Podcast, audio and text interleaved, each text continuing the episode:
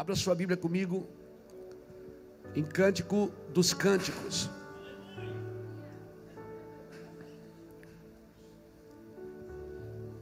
Me dá sua atenção de presente, amém? Nós estamos em muita gente aqui.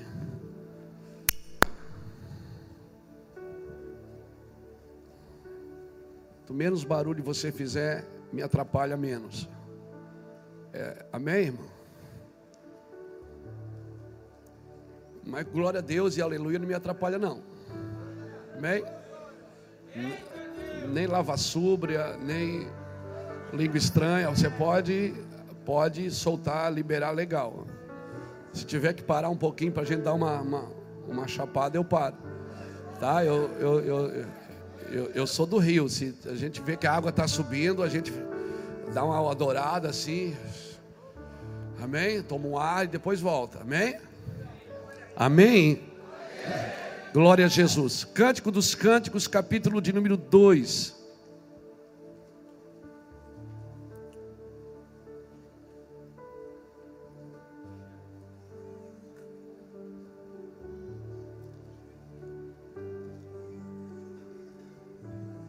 Oh, perdão, capítulo de número 4.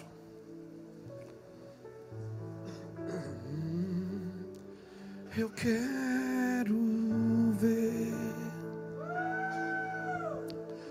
pois quando estás nesse lugar, tua graça invade mim, Senhor, formoso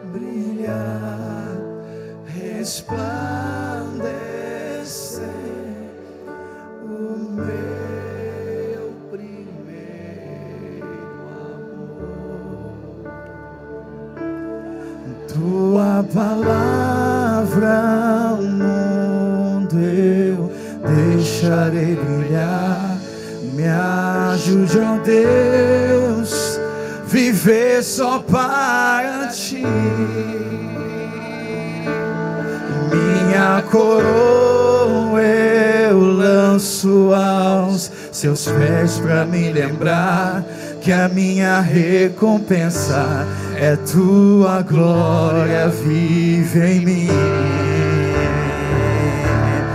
Tua palavra, o mundo eu deixarei brilhar. Me ajude, ó Deus, viver só para ti. Minha coroa pés para me lembrar que a minha recompensa é tua glória vive em mim. Cântico dos Cânticos, capítulo 4. Como és formosa, amada minha. Como és formosa. Os teus olhos são como das pombas e brilham através do teu véu. O teu cabelo é como um rebanho de cabras que pastam no monte de Gileade. Os teus dentes são como o rebanho das ovelhas tosquiadas, que sobem do lavadouro e das quais todas produzem gêmeos, nenhuma há estéreo entre elas. Pula para o versículo 12, diz assim: Jardim fechado és tu, minha irmã, noiva minha, manancial fechado, fonte selada.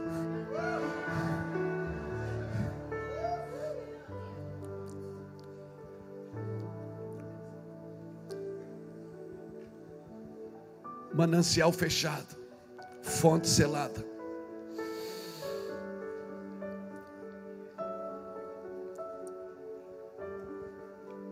Jardim fechado. Está falando de virgindade aqui, irmãos. Está falando de virgindade, está falando de inocência, está falando de pureza. A virgindade no corpo, a inocência na alma e a pureza no espírito.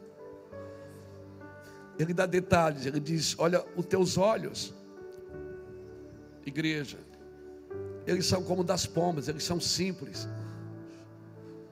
Você já viu uma pomba mirando, olhando?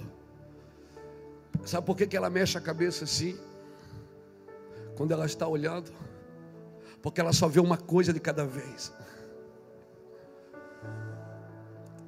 Aquela ave, a pomba, ela não tem uma visão tridimensional, ela não consegue ver em 3D, como a gente às vezes vê, está olhando para cá e está vendo aqui. Os seus olhos são simples como o da pomba e são focados. Ela só tem um alvo. Ela não consegue ver muita coisa. Se o trabalho dela é almas, então é só almas. Ela não se envolve com outras coisas, porque ela é simples e ela é definida. Está dizendo que os seus dentes são iguais. A unidade Irmão, a gente precisa entender o livro de Cânticos. Alguns estudiosos dizem que o livro de Cânticos é uma analogia, é uma simbologia de Cristo e a igreja. E a história conta que Salomão tinha muitas vinhas. Ele tinha muitas, muitos rebanhos e tinha muitas plantações, mas um dia ele resolveu sair com a sua comitiva e visitar suas vinhas. Ele resolveu sair com a sua comitiva e visitar os seus rebanhos e visitar. Ele fazia muitas vezes isso. E Salomão tinha muitas mulheres. Mas em uma das suas vinhas, que ele estava visitando a vinha, ele olha uma morena, ele se apaixona por ela, que nós conhecemos como Sulamita. Ele se apaixona por ela e ele fica doidão por ela. E ele estende o cetro para ela. E quando um rei estendia o cetro, significava que você pode entrar. E ela com medo, diz os historiadores, que ela com medo, ela não entrou onde Salomão estava. Ela saiu correndo de medo no meio, em meio, em meio às plantações. E Salomão não mandou ninguém atrás dela. Mas ele ficou apaixonado, ele voltou para o palácio, ficou apaixonado. Se você ler o capítulo primeiro, você vai ver algumas coisas assim. Aí sabe o que é que Salomão faz? Ele se veste de pastor de ovelha. Ele põe uma roupa simples e se veste como um camponês que vai cuidar de ovelhas no meio do pasto. E aí ele vai lá tentar conquistar ela, porque ele, ficou tão apaixonado por ela, mas ele queria conquistar ela como alguém comum, não como um rei. Sabe aquele cara que é rico, milionário, mas se veste de pobre, para não ser enganado? Para que alguma pessoa que se aproxime dele o ame mesmo, não, não, não, não esteja com ele só por aquilo que ele pode proporcionar. E foi isso que Salomão fez. Ele veio e conquistou a Sulamita como um homem comum, um homem normal. Um pastor de ovelhas. E se você ler o capítulo primeiro, você vai ver ela perguntando: Meu amado, onde estão os teus rebanhos? E ela, e, e, e ela diz: Olha, não, você me desculpa eu ser assim tão morena, é porque eu, eu fico muito no sol. E, ela, e ele pergunta se apresenta ela como pastor e ela pergunta onde estão os teus rebanhos, amado meu. Então ele começa, começa a rolar um clima ali entre os dois. Só que ela não sabe que ele é o rei. Então quando ele se apaixona por ela e a conquista, sabe o que, que ele fala? Faz, ele leva ela para o palácio. Por isso que ela diz, ele me introduziu nas suas recâmaras. E quando eu leio isso, eu me lembro de Jesus, porque ele veio nos conquistar como um homem comum. Ele não veio nos conquistar com júbilos, com glamour. E ele está procurando alguém simples, irmãos. Ele quer introduzir uma igreja simples nas suas recâmaras. A igreja está tentando impressionar Jesus, eu quero dizer, Jesus já está apaixonado por ela. Você não precisa fazer nada para impressioná-lo, porque ele já é apaixonado por você, igreja. Aleluia! Você precisa entender o que o Senhor quer da igreja nesse tempo. Nós temos que voltar em alguns lugares no Senhor, uma simplicidade, irmãos. A nossa palavra ficou bonita, as nossas ministrações ficaram glamurosas. Mas essa não é, não é a vontade de Deus para nossas vidas. O Senhor quer que a gente volte a ser virgem no corpo, inocente na alma e puro no espírito. Então, quando Salomão vai ter com ela, então ele conta, conta, constata que ela é virgem. Então ele fala isso. Tu és fonte selada. Ele tinha muitas mulheres. Mas aquela mulher pura tocou o coração de Salomão. Assim diz os historiadores. Se você vai ver na Bíblia, você não encontra essas coisas. Mas alguns historiadores contam essa história e é bem relevante. Porque, por que Deus vai colocar um livro desse na Bíblia? Um livro de intimidade, de paixão, de amor. Irmãos, e nós precisamos voltar para esse lugar no Senhor. Nesses dias de convenção, eu vou te falar, a gente, a gente prega bastante, a gente ouve muitas coisas, mas nesses dias a gente está vendo assim, que as coisas estão voltando à simplicidade. Amém? Nós estamos voltando à simplicidade de apóstolos sentados no chão, pessoas misturadas, aleluia, pentecostais, tradicionais e os integrais, está todo mundo junto, aleluia. Aqui nós temos o menino do terno e da gravata, e tem o menino da bermuda e do boné, aleluia, eles conseguem suportar um ao outro. E essa é isso para mim é simplicidade, é o evangelho voltando à sua pureza, à sua inocência. Eu vejo que o Evangelho está voltando à sua inocência. Nós vemos os, os anciões sentados no altar para ouvir um menino, oh, aleluia, para ouvir meninos. Estamos aqui misturados, irmãos, e anciões e meninos.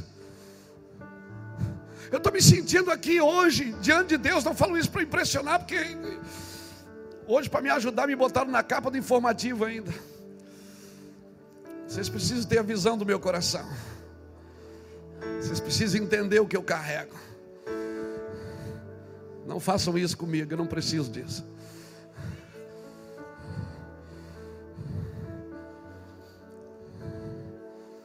Nós estamos aqui tudo misturados. Eu sinto que nós estamos voltando à inocência misturou tudo, ninguém sabe mais. Antigamente você sabia, esse cara é da quadrangular, esse aqui é batista. Olha a cara dele, o cabelo dele é de batista. Esse é da Assembleia, olha como ele faz. Não, aquele ali é presbiteriano. Por quê? Porque ele está com a Bíblia aberta, com a Bíblia aberta e conversando com quem está do lado e dizendo: Esse aqui, todo mundo tinha um, tinha um selo, irmãos. Mas eu vejo que nos últimos dias misturou tudo, irmão. Deus está trazendo de volta uma inocência, uma pureza para a igreja. Aleluia. Que você vai chamar um menino cabeludo desse de pastor? Como que você pode dizer que o Felipe que canta rap é um pastor que tem um encargo para a África? Por isso que às vezes as pessoas sentavam na mesa com Jesus. Jesus diz: Vocês não estão entendendo. Vocês querem me. Vocês querem fazer o que comigo? Todo mundo ficava, eu fico imaginando Jesus entrando numa casa para comer. Ficava todo mundo querendo uma cadeira perto dele. E todo mundo se ajeitou, ajeitou, ó, você senta aqui, você aqui, todo mundo, tudo cronometrado. Como é que chama isso? Organograma. É isso? E aí entra uma mulher por baixo da mesa. gritando, suada, escabelada, chorando, lágrimas misturadas com catarros e, e com.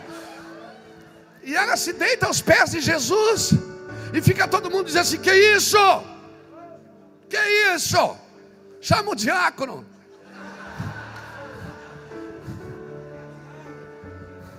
Chama o diácono.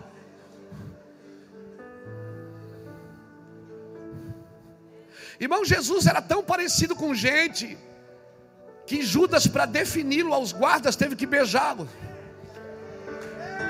Jesus era tão parecido com gente. O problema é que nós queremos tirar a humanidade da igreja. Nós queremos ser galácticos. Você é um terráqueo, irmão. Você não é galáctico, não. Galáctico, é galáctico que chama? A humanidade da igreja que nos protege. Quando a gente sai para pregar irmãos, as pessoas tiram foto, compram os nossos materiais. Aleluia, todo mundo dá melhor comida para você. Tem gente que guarda oferta. Eu já fui pregar em igreja que a oferta estava enroladinha no elástico. Dois meses, três meses esperando a gente chegar, guardando para dar uma oferta.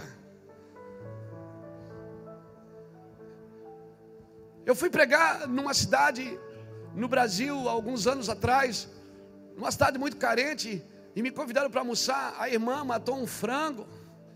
De manhã eu fui lá, eu vi um frango andando lá no, no negócio. Depois eu perguntei, depois à noite eu jantei, eu disse assim: ah, e onde é que a senhora guarda os seus frangos? Ela disse: Não, ela só tinha um. de cadê ele? Ela disse: Você está comendo ele. Pastor, era o que a gente tinha de melhor. Irmão, nós precisamos voltar à simplicidade. Pessoas que mandam um checklist para a igreja do que querem, o som que querem, a toalha, até a cor da toalha. O quarto. Eu, eu já participei de eventos que o cheque é assinado atrás do púlpito. Dá o cheque, põe no bolso, põe assim na minha frente. Eu, eu era o pregador da noite, você imagina.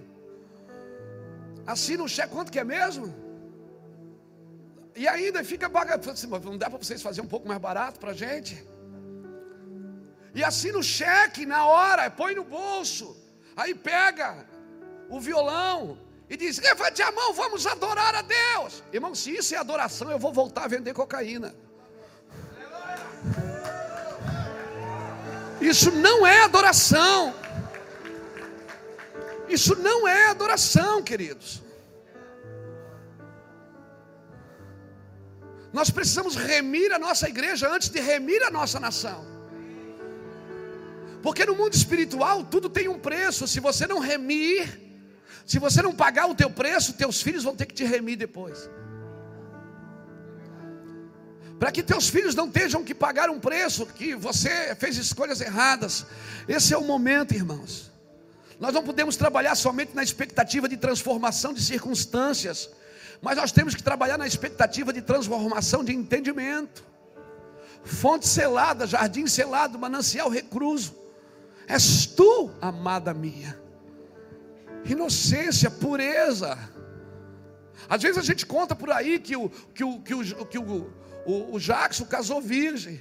A gente conta por aí que o Gladson, com 28 anos, casou virgem.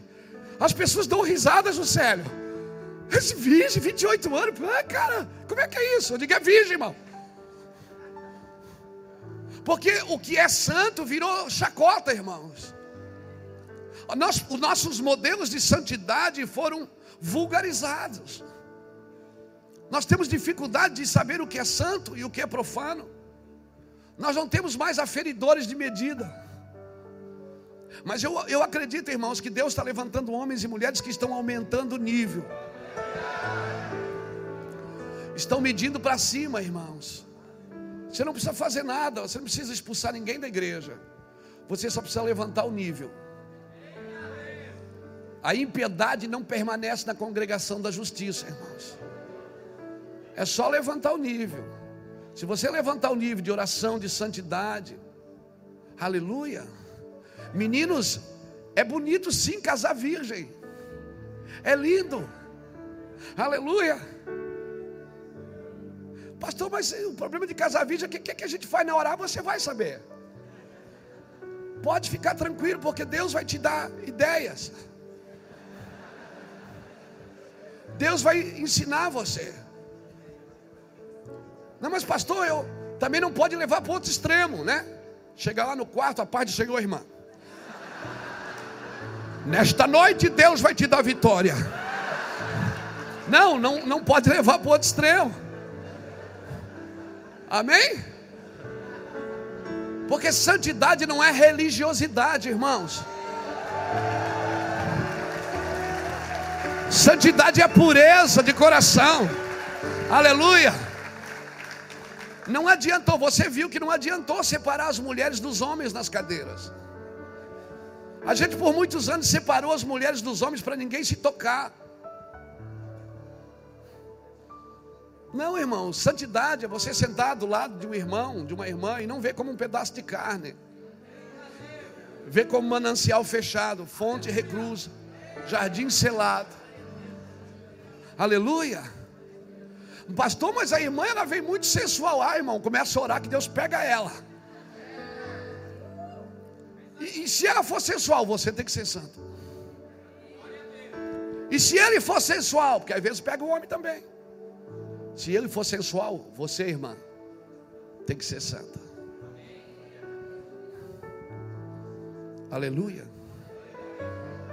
Eu quero voltar para esse lugar aqui, irmãos. Eu quero voltar para o jardim selado, para a fonte, para a inocência. Eu estou com saudade da inocência. Sabe aquele tempo que a gente ia em qualquer lugar, ouvir qualquer palavra, e a gente tinha, oh, Deus falou comigo, todo mundo para a gente era santo, todo pastor era legal, é, toda, tudo que se falava no púlpito, eu não sei, a gente tinha, eu tinha uma saudade da inocência, e depois que eu saí daí e, e pulei aqui para cima, a, a, parece que eu digo, meu Deus, mas isso não pode acontecer na igreja, é a igreja do Senhor. Então nós precisamos remir os nossos altares, querido. Eu amo a igreja, eu falo assim porque eu amo a igreja, amém? Irmão, o maior fracasso é você ter sucesso numa coisa que Deus não, não aprovou para você ter. O maior fracasso da sua vida é você ter sucesso naquilo que Deus não aprovou. Então você pode ter sucesso, como disse o Felipe aqui. Resultados não são frutos, não são é, Deus não mede você pelos resultados, mas pelos frutos. Amém? Essa não é hora de sacrificar Isaac, é hora de você ser o Isaac. Se custou tudo para Deus, irmão, tem que custar tudo para a gente. Aleluia. Abra sua Bíblia comigo em Atos dos Apóstolos, capítulo 5. Ah, Espírito Santo, Espírito Santo.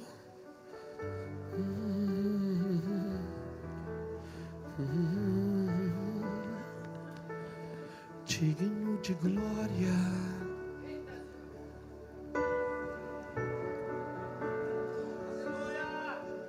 Levantamos nossas mãos para teu nome exaltar, digno de glória.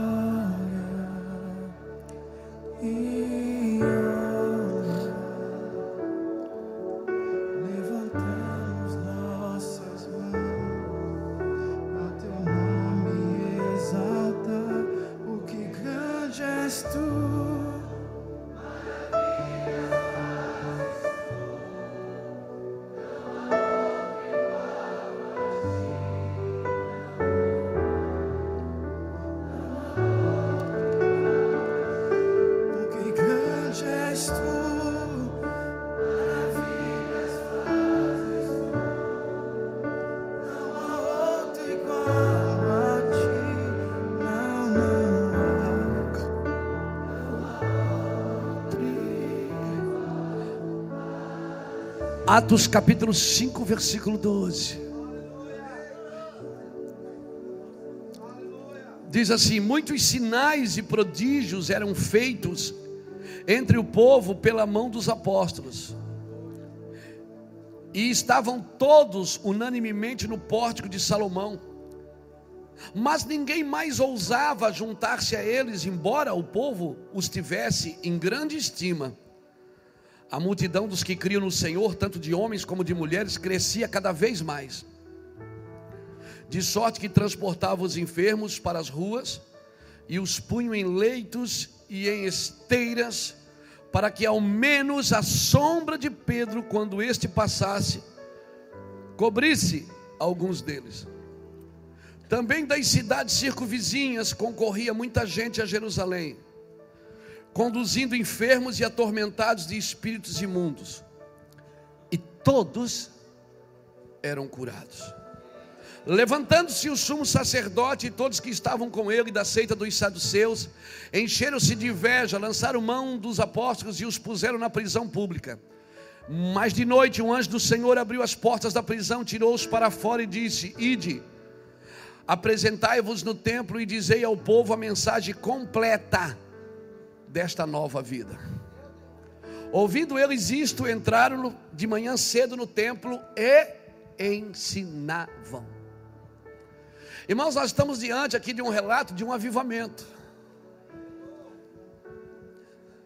Se você for estudar a história da Inglaterra, a, história americana, Bob está aqui, ele pode falar melhor isso para a gente.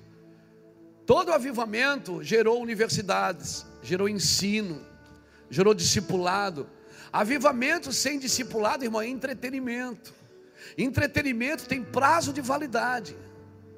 Aleluia, por isso que você vê muitas pessoas, às vezes, lá no auge, na unção, no poder, na glória, curando, libertando. Daqui a pouco, você vai lá dois anos, três anos depois, acabou. Por quê? Porque não tem um discipulado, não tem uma continuidade. Porque é bom demais estar na unção, não é, gente? Agora, o que, que sobra para segunda-feira? Segunda-feira, que igreja nós temos para apresentar para a cidade? Que igreja a prefeitura vê na gente? Que igreja a medicina vê na gente? Quando a educação, quando a escola do bairro olha para a igreja, o que, que ela pensa? Eu não sei se você viu no, nos vídeos das redes sociais uma vez, fizeram algumas entrevistas, e se a igreja sair daqui do bairro, Teve gente que disse assim: que igreja? É, se a igreja for tirada do bairro, o que é que pode acontecer com o bairro? Tem gente que diz: hum, não vai acontecer nada, não. Eles não. Não tem nada, não. Não acontece nada aqui no bairro. Porque ela não é relevante naquele lugar, irmão. Elas não, ela não faz nada que permanece ali. Nós reunimos as pessoas e, e, e domingo abrimos, liberamos elas para que elas voltem, vão e ganham bastante dinheiro e voltem no domingo que vem com mais algum recurso. E para que a gente possa ter mais algum recurso. E então a gente não, a gente não, não faz nada pelo bairro, não faz nada pela cidade, não transforma ninguém. Irmão, nós estamos de um relato aqui de avivamento. Por que, que houve um avivamento aqui? Ananias e Safira tinham acabado de morrer. Sabe que Ananias e Safira tinham acabado de morrer. Você já viu alguém morrendo dando oferta, irmão? Eu fico imaginando Pedro, depois da morte de Ananias e Safira, no outro dia, quando vai fazer um culto, eu fico imaginando Pedro. Agora vamos levantar a oferta. Eu queria saber quem era o doido que foi lá em, primeiro, em primeira mão dar uma oferta. O cara ficou pensando: ontem Ananias e Safira foram ofertar e morreram. Mas irmãos, Ananias e Safira não morreram só porque reteram uma parte. Eles morreram porque o nível estava muito alto. Antes deles passou um homem ali chamado Barnabé, o pai da consolação, o filho da consolação. Um homem que vendeu uma herança e colocou nos pés de apóstolos, não nos bolsos. Ele colocou nos pés. Porque os apóstolos, eles pegavam aquele recurso e compartilhavam com levitas, com sacerdotes, eles tinham o cuidado de cuidar dos órfãos e viúvas de Jerusalém e das regiões. Irmãos, Barnabé elevou tanto nível que quando Ananias e Safira entraram naquele altar onde Barnabé havia depositado, eles morreram. Porque se homens começarem a levantar o nível, se você começar a levantar o nível na sua cidade, querido, já era. O que ficar para trás é palha, não vai alcançar. Então Ananias e Safira tinham acabado de morrer. Então o que nós precisamos, irmãos, é levantar o nível. Pastor José Rodrigues, ele veio aqui, nós o convidamos para estar aqui. Pastor José Rodrigues tem andado no Brasil levantando pastores para orar. Quantos pastores tem aqui? Pastores, pastoras, obreiros que trabalham numa igreja que serve, líderes, levanta, pastor, líderes, levanta a mão todo mundo. Isso, tem muita gente. Porque a gente quer fazer relógios 24 horas de oração. E ele veio aqui para isso. Para comissionar esses homens e essas mulheres, para que a gente faça isso. Que a gente ore. Porque nós nunca tivemos um momento tão singular que pode tornar tão coletivo, irmãos. Se todo mundo entrar na sua responsabilidade pessoal, nós vamos ter no Brasil, nos próximos meses, um dos maiores avivamentos coletivos no Brasil. Que não vai ser por uma denominação, que não vai ser por uma é, por um por um homem, porque eu acho que Deus não vai fazer mais por um homem. Por muito tempo Deus levantou homens singulares. Agora Deus está levantando homens coletivos, com uma mentalidade coletiva. Homens como Gideão, que quando Deus disse, Eu sou contigo, ele disse, O Senhor é conosco. Deus disse, Eu sou contigo, homem valente. Ele disse, O Senhor é conosco. Homens que pegam aquilo que Deus fala no singular e revertem para aquilo que é coletivo. Esses homens eles precisam ser levantados agora, essas mulheres e esses homens precisam ser erguidos por Deus nesses dias. Amém, irmãos. Então eles estavam vivendo um grande avivamento. Irmão, a sombra de Pedro curava. Você pode imaginar uma coisa dessa? Pedro passava, as pessoas vinham caravanas de longe. Caravanas, eles passavam à noite, para que quando Pedro passasse, a sombra dele curasse. Diga para alguém que está perto de você: essa geração não vai andar na sombra de ninguém. Nós não vamos mais andar na sombra de ninguém.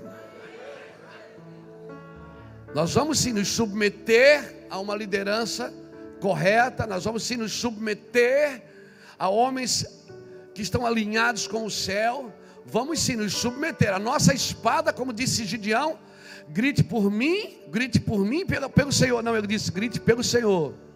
Grite assim, pela espada do Senhor e pela espada de Gideão.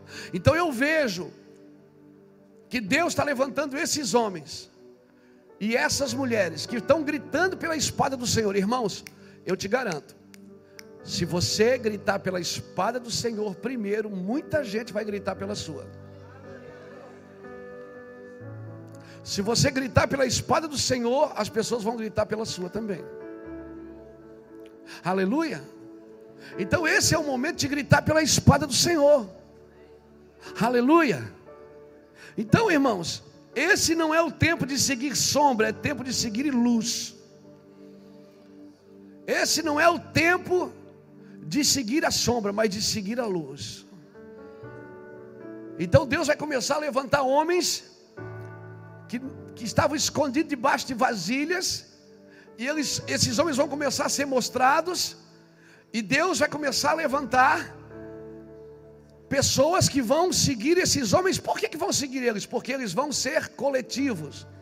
Eles não vão parar ninguém na sua denominação, não vão parar ninguém na sua razão, ninguém na sua teologia. Eles vão dizer: vai! Você é um rio, você não é uma represa. Deixa a água correr, amém, irmão? Deixa a água correr, você é um rio. Ananias e Safira tinham acabado de morrer. Agora você, você vê aqui muitos sinais de prodígios. O povo amava a igreja, embora o povo tivesse grande estima, mas ninguém ousava juntar-se a eles.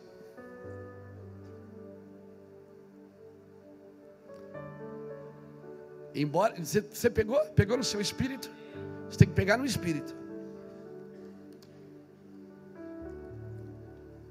Ninguém mais ousava juntar-se a eles, embora o povo os amasse, tivesse grande estima. Nós estamos chegando no tempo que as pessoas elas vão pensar duas vezes antes de aceitar Jesus.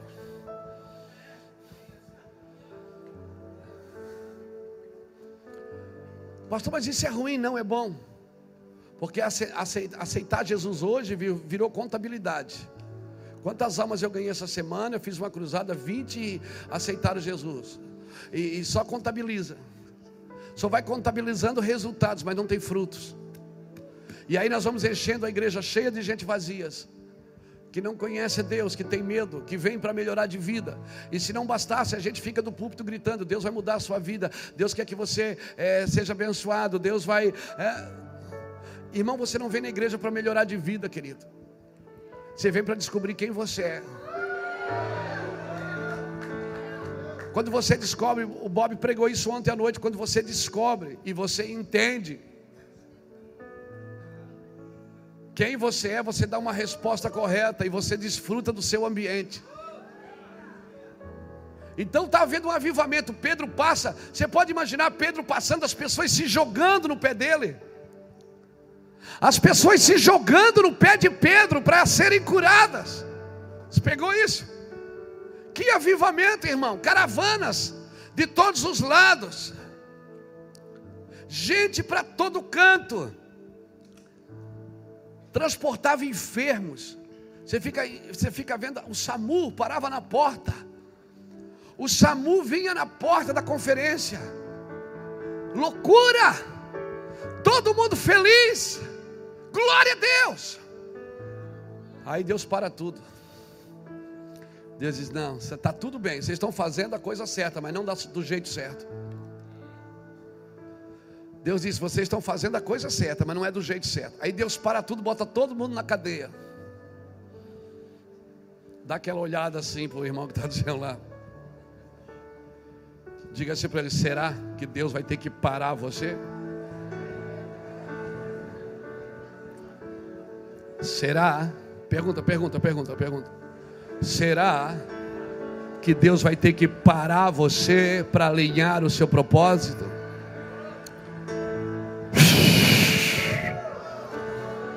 Diga para ele, será que você, diga, diga, será que você vai ter que largar o púlpito para voltar para o altar? Diga para ele, será que você vai ter que largar o púlpito para voltar para o altar? Será? Mas pastor, a igreja está crescendo, pastor, vem gente de todo lado, pastor, olha aqui, o SAMU está aí na porta. Mas será que a única pessoa que você tem que agradar está se agradando disso?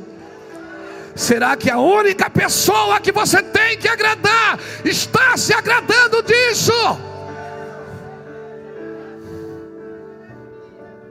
Eu vou dizer não. O maior fracasso de um pastor é ter sucesso naquilo que não foi Deus quem deu. Seus resultados não significam nada, querido. Eu vou dizer o que significa alguma coisa depois de você terminar uma mensagem, você ir para casa, entrar no carro, sentar e dizer: oh, Jesus, como é que eu falei aquele negócio? Eu nunca falei aquilo. O que é aquilo que eu falei? Explica para mim, porque nem eu entendo.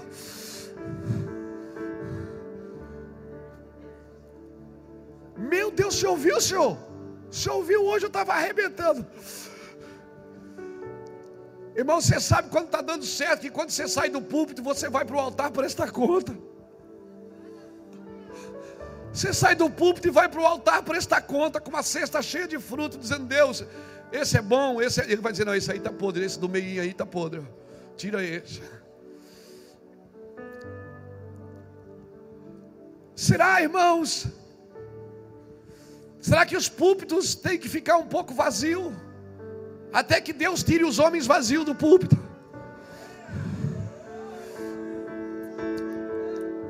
Eu quero ser o primeiro a me submeter a isso.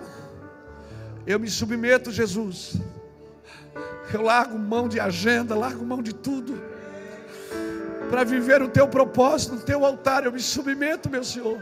Se o Senhor der uma voz de comando hoje, ainda hoje, eu me jogo no altar, Senhor.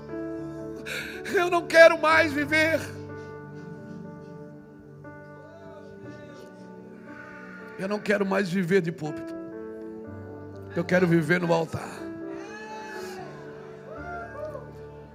Em janeiro eu tive lá na casa do pastor José, a gente conversava sobre isso. Ele disse: Luiz Hermínio, eu não quero mais saber de MCM, eu não quero mais nome, não põe mais minha foto em nada, não põe mais meu nome em nada. Eu quero é ficar com Ele, eu quero é Ele.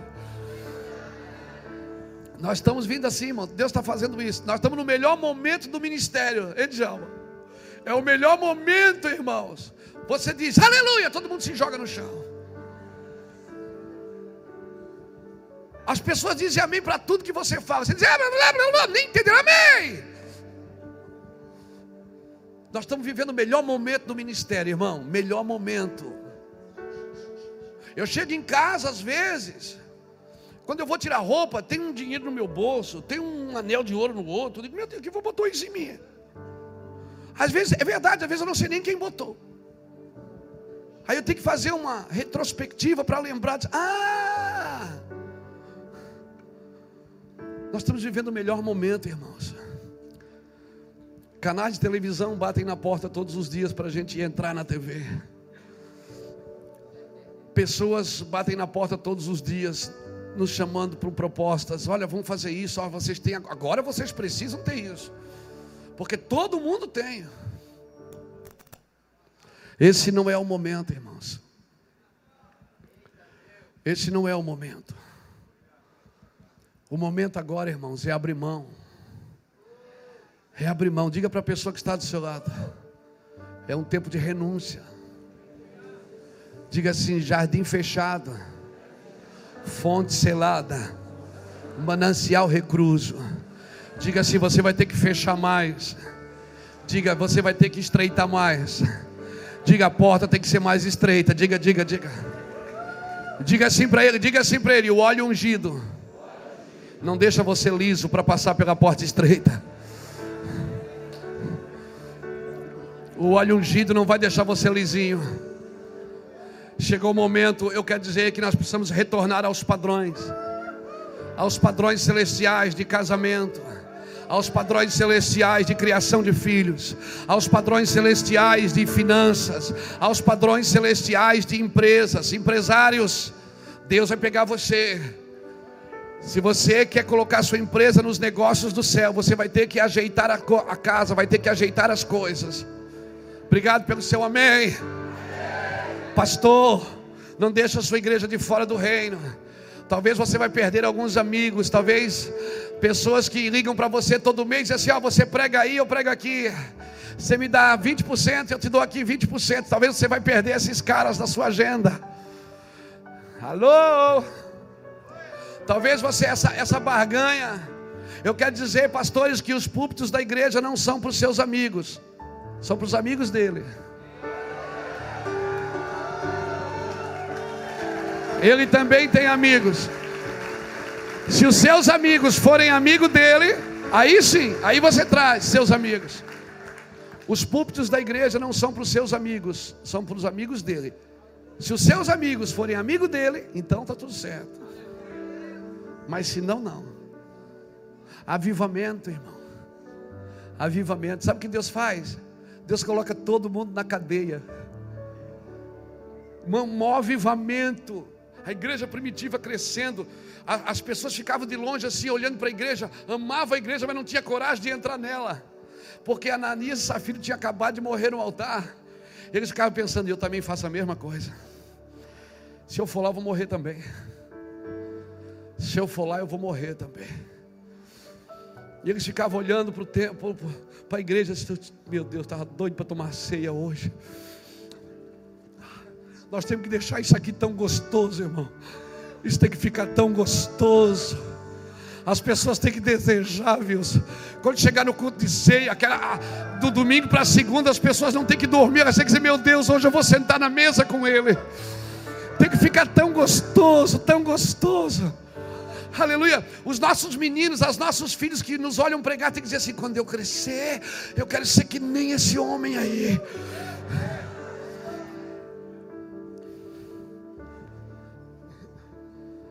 Os filhos correm da igreja por quê? Porque não suportam mais ver seus pais discutir sobre a igreja em casa. Porque os pais também não suportam mais a igreja. E porque os pastores também não suportam mais os pais. E ninguém mais suporta ninguém, irmão. É um estresse com todo mundo. Porque falta de santidade, irmão. Falta de santidade. Se a, gente levar o nível, já era. Por que, que você acha que os filhos de Ófine, os filhos de Eli, Ófine e Finéias, eles pecavam, adulteravam, comiam do sacrifício, fornicavam com mulheres e não acontecia nada com eles, nada. A Bíblia diz por quê? 1 Samuel capítulo 3, a Bíblia diz por quê? Porque a palavra de Deus era rara e as visões não eram frequentes. Não tinha palavra de Deus e não tinha profecia, não tinha visão. E aonde não tem Deus, irmão, o pecado, ele cresce. Aleluia. Aí a gente precisa criar regras.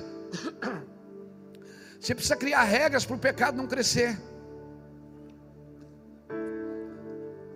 Eli era um homem que perdeu a visão, sabe? Quando, quando a Bíblia começa a falar de Eli, fala que ele está sentado na cadeira. Quando a Bíblia termina a falar de Eli, diz que ele morreu quando caiu da cadeira. Eli estava preso em enxucadeira. E a Bíblia diz que ele morreu encostado na estrutura. Ele tinha uma cadeirinha que ele encostava assim na coluna do templo. Sabe o que isso representa? Representa um líder inerte, encostado na sua estrutura, na estrutura que ele mesmo criou. Mas Deus foi lá e passou uma rasteira na cadeira, irmão.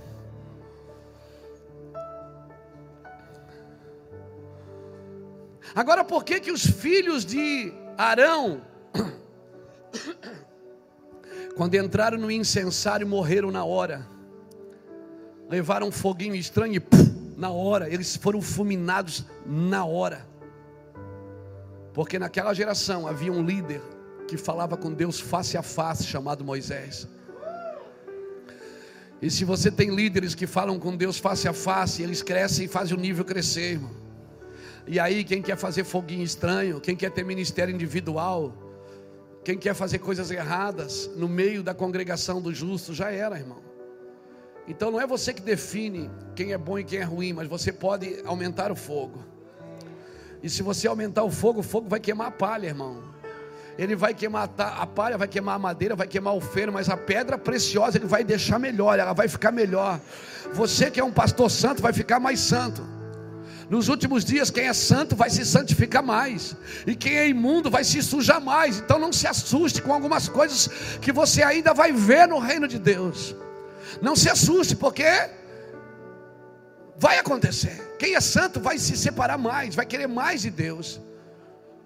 Agora quem é sujo, irmãos, não tem, não tem, ele vai se sujar mais. Sabe o que o Senhor fez? Colocou todo mundo na cadeia. O Senhor botou todo mundo na cadeia. À meia-noite foi um anjo lá na cadeia dizer: gente, vocês têm que ir lá pregar a mensagem completa desta nova vida. Mas a gente está fazendo milagre, tem cura. No meu... Ontem 20 foram batizados com o Espírito Santo. Mas o meu culto tem, você não viu, eu estou investindo em missões. Mas, filho, a mensagem completa, filha. Você tem que ir lá pregar a mensagem completa. Mas a minha sombra cura. Mas, pois é, está todo mundo andando na sua sombra. Irmãos, eu coloquei uma coisa no meu coração. Hoje, a partir de hoje, hoje, eu vou passar uns dias sem rede social. Deus falou comigo ontem. Eu vou desligar meu celular. Eu vou desligar tudo. Eu vou passar, já está passado para a mão dos, dos irmãos que trabalham na comunicação. Mas eu eu eu estou saindo.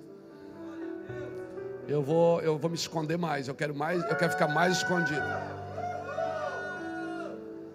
Eu quero ficar mais escondido, porque eu tenho, eu estou vendo que o meu, o meu propósito é discipular. O meu propósito é discipular. Eu quero discipular uma geração na rede social. Eu quero discipular os meninos. Eu estou fazendo isso. Mas eu estou vendo, irmãos, que está havendo uma multiplicação da ignorância. Porque quando você multiplica uma coisa que você não entendeu, você só multiplica a ignorância. Então, antes de, de, de fazer isso, eu quero ser melhor entendido. Eu vou, eu tô, eu tô saindo, eu vou passar isso para Silvana, para Israel, para o pessoal da comunicação, e eu tô, eu tô, eu vou dar um tempo. Pastor, o que, que aconteceu? Nada, irmão, eu só quero ficar um pouco mais sozinho. Eu sinto que agora a gente precisa fechar algumas brechas, porque depois desses dias aqui de convenção, escutem isso, pastores. Depois desses dias de convenção, nós vamos ter que aumentar o nível um pouquinho mais. Eu não sei se vocês que ministraram, vocês que estão aqui já sentiram isso. Amém? Talvez você não saiba, o pastor Lapa passou a noite passada no hospital. Ontem ele passou o dia todo sem estar aqui. Ele é uma peça fundamental aqui, nesse momento de convenção. E, e Deus está, tá, Deus tá, é como se Deus dissesse assim: Ei, não se mata, não, cara. Não se mata, não. Na segunda-feira nós vamos ter consagração. E eu, eu pedia para o pastor Juscelio trazer a palavra segunda-feira. Porque ele, ele está trabalhando pesado e sofrendo bastante na área da família para deixar uma ideia que o seu ministério e a sua família.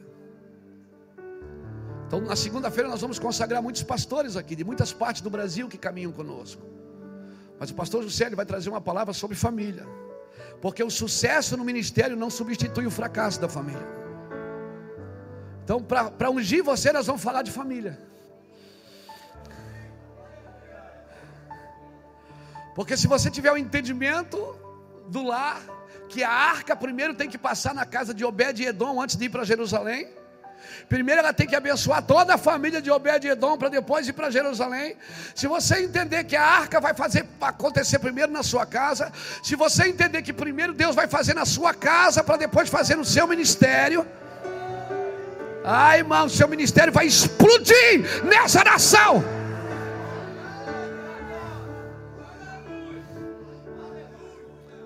Deus para tudo. Eu estou vendo que Deus está parando algumas coisas. Sabe como é o tema dessa mensagem? Senhor, coloca tudo em ordem. Você vai ver algumas coisas sendo paradas por Deus. Você vai ver algumas coisas sendo paradas por Deus. Porque Deus vai colocar alguns de nós no trilho correto. Aleluia. Aí Deus parou, colocou todo mundo na cadeia e disse: Voltem lá agora, gente, ensine a mensagem completa. Mensagem completa. Mensagem completa. Existe uma mensagem correta e completa. E a Bíblia diz que eles acordando cedo de manhã entravam no templo e ensinavam. E aquele avivamento da sombra virou ensino. E o avivamento da, do SAMU virou ensino. Tudo que Deus vai fazer, irmão, Deus vai colocar bases corretas para a gente não se perder no caminho. Tomara Deus não tenha que nos parar em algumas coisas. Oxalá Deus não tenha que parar a gente em algumas coisas para a gente meditar e dizer assim: é, mas. Porque quando Deus quer nos parar, até o açúcar nos faz mal. Até o que é doce nos faz mal.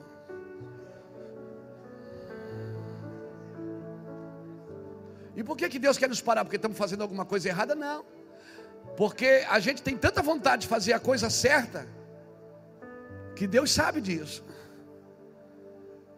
A gente está com tanta vontade de acertar, que Deus está bom, filho. Então vou parar você um pouquinho, para te mostrar o, realmente o que eu que eu quero que você faça.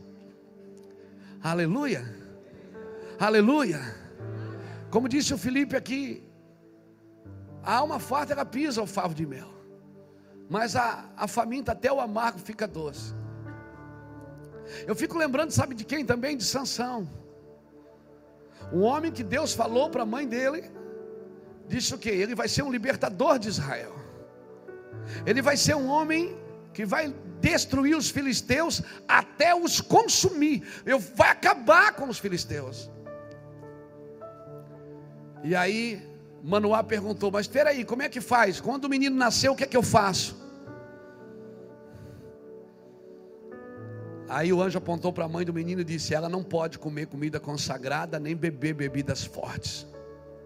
Ou seja, para o menino ser santo, a mãe tem que ser se abster de algumas coisas. E quem é a mãe? Quem é que gera? Para você gerar santidade, nós vamos ter que nos abster de algumas coisas, irmãos. Nós queremos que gerar filhos santos. Aleluia, nós precisamos parar algumas programações que são irrelevantes, que não, não fazem diferença nenhuma no corpo, para voltar a fazer aquilo que faz diferença no corpo. Aleluia. E aí, Sansão, você conhece a história. Sansão passava a noite com prostitutas e de dia era um guerreiro. Teve até uma história que ele carrega uma porta, você lembra disso? Anda 70 quilômetros com uma porta nas costas. Para justificar o seu a sua imoralidade, ele entra no serviço. Não adianta, irmão. Serviço não justifica você, o que justifica é a santidade. Sansão diz, com uma queixada de jumento na mão: Eu matei mil homens.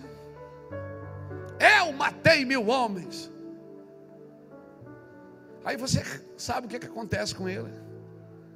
Simplesmente Deus para ele, arranca, corta o cabelo da sua cabeça, arranca seus olhos, faz ele entrar, porque não foi, ah, foi os filisteus que fizeram isso, não foi os filisteus, foi o comportamento de Sansão.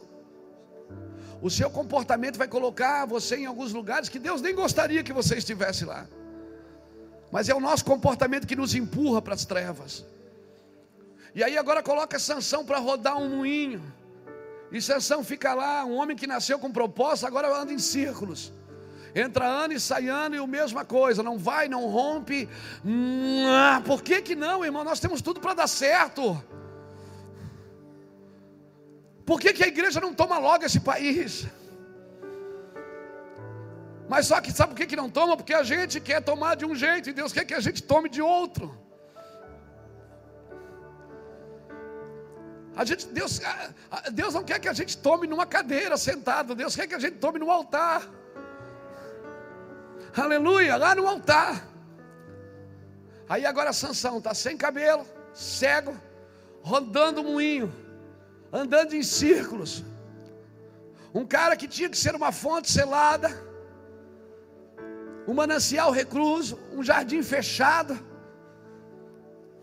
se envolveu tanto. Mas aí Deus dá misericórdia, porque Deus, eu vou te falar, né, irmão? Eu vou te falar, esse Deus não é gente.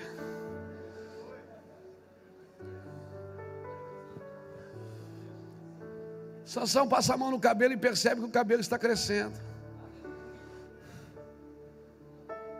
No dia da festa de Dagon, no dia que eles estão lá adorando Dagon, mandam chamar Sansão para divertir o templo. Irmão, você não nasceu para diversão. Você não nasceu para divertir plateia, querido. Quem diverte plateia é porque está cego. E perdeu a autoridade, perdeu a força. Aleluia. A gente pode até, às vezes, estar tá pregando, estar tá cantando, brincar e fazer os irmãos rir, mas isso aqui não é um show. O, negócio, o assunto é sério, trate ele com seriedade, porque o negócio é sério. Não dá para falar de alguns assuntos brincando, irmãos. O negócio está sério demais. Aleluia. Está sério demais. Fecha o jardim aí, irmão. Põe um selo na fonte. Aí leva o Sansão para brincar no templo. Ele põe uma mão aqui, outra mão ali. Você conhece a história? Ele faz uma oração que ele devia ter feito a vida inteira. Morra eu com os filisteus. E você sabe a história, quando ele empurra as colunas, ele morre porque o templo desaba e mata todo mundo, inclusive ele. E a Bíblia é clara quando ela diz no capítulo final, versículo 31 ou 32 de Juízes, capítulo 16 diz: E aí Sansão matou mais homens com a sua morte do que com a sua vida. Aí eu pergunto para você, ele nasceu para quê? Ele nasceu para cumprir um propósito. O que é que Deus falou sobre ele? Que ele deveria destruir os filisteus até os consumir. Eu pergunto para você: destruiu ou não destruiu? Quer cumprir o teu propósito? Então morra.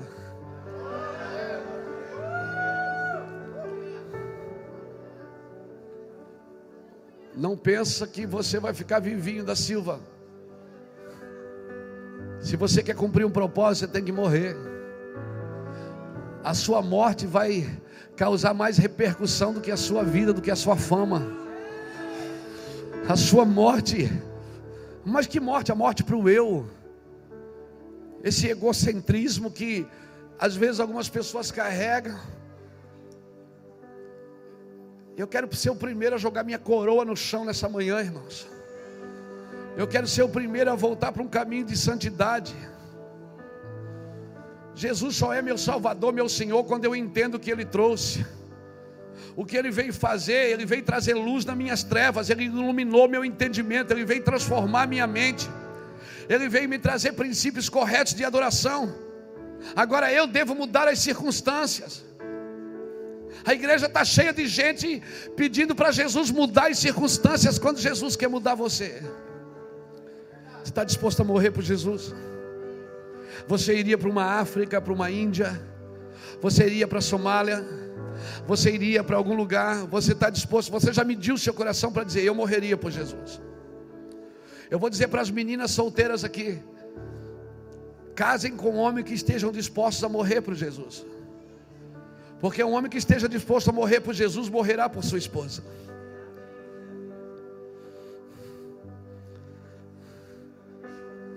Você já se fez essa pergunta: será que eu tenho essa capacidade mesmo de morrer? Será que eu, eu, eu pergunto, eu tô, estou tô para ir para a África agora com o Felipe. Nós estamos juntos indo para a África. Eu já fui algumas vezes para a África, mas não nesse momento tenso que muitos países da África estão vivendo com esses radicais islâmicos. A gente mede o coração, será que eu estou disposto mesmo? Será que vai valer a pena? O nosso cristianismo, irmãos, tem lágrimas. Você é uma fonte selada. Você está se guardando para um propósito. Aleluia. Deus não tem só uma terra para dar para você, Ele tem uma herança. Ele tem um propósito para te dar, amém? Pastor, mas, irmão, olha para mim. Paulo entra algemado na sala do rei Agripa. Paulo está testificando diante de um rei o que é visão celestial. Paulo está ensinando para aquele rei. Agripa está sentado num trono, Paulo tem cadeias e perseguições. Mas eu pergunto para você: quem realmente tinha autoridade naquela sala? Naquela conversa, um no trono, o outro na algema, quem tinha autoridade naquela sala?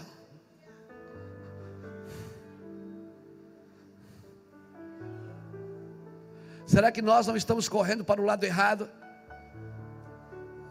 Será que nós não queremos algumas promoções que vão nos tirar da santidade,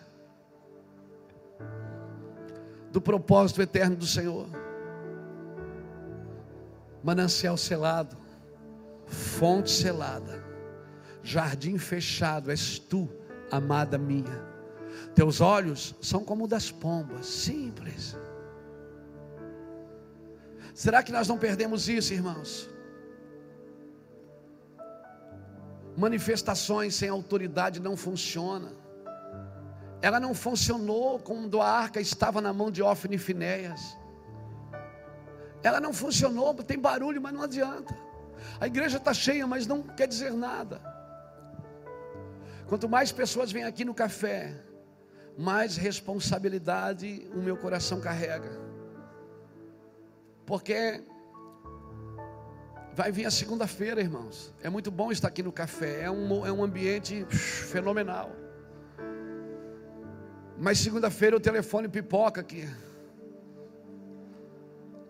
Segunda-feira o telefone pipoca.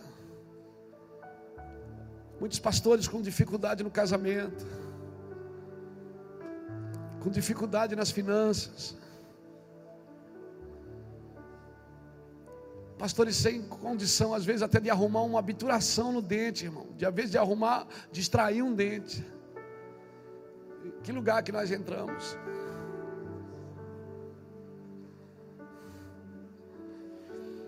As manifestações, querido, não funcionam sem autoridade. Diga para a pessoa que está do seu lado: você é um jardim fechado, um manancial recluso. Aleluia. Chegou a hora da noiva sair, irmão, porque o noivo já saiu. Chegou a hora da noiva sair das suas recâmaras, porque o noivo já saiu.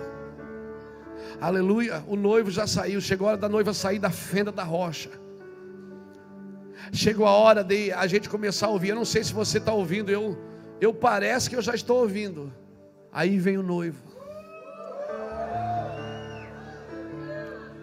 Eu parece que já estou ouvindo. Se você ler Mateus 25, e é para lá que eu vou agora. Se você ler Mateus 25,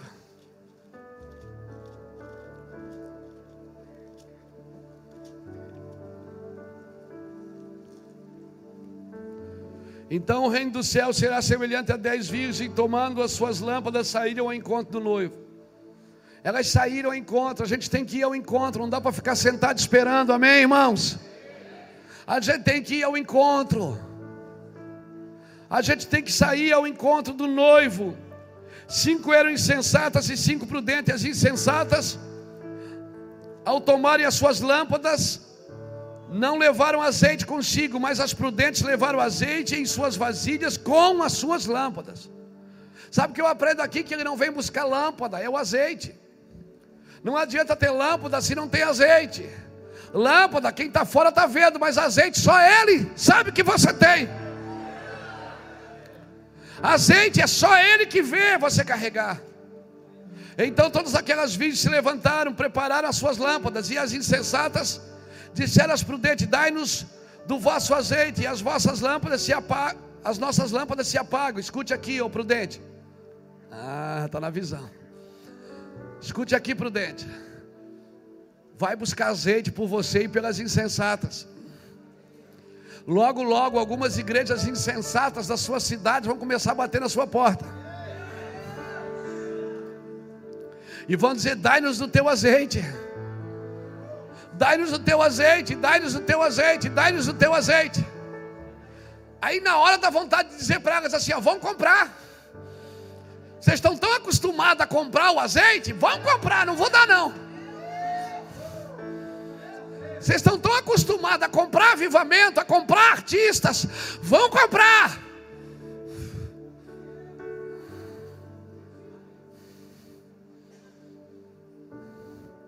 Eu vou dizer uma coisa para você, nós temos dito aqui isso nos últimos dez anos, talvez oito anos. A casa de Saul está caindo. E a casa de Davi está sendo levantada. Pode aplaudir, é porque vai acontecer. Aplauda o Senhor, porque vai acontecer. Agora, olha aqui. Se você se acha da casa de Davi, Prove isso. Como? Cuidando dos filhos da casa de Saul. Tem alguém da casa de Saul para que eu possa usar de benevolência? Se você é da casa de Davi, prove.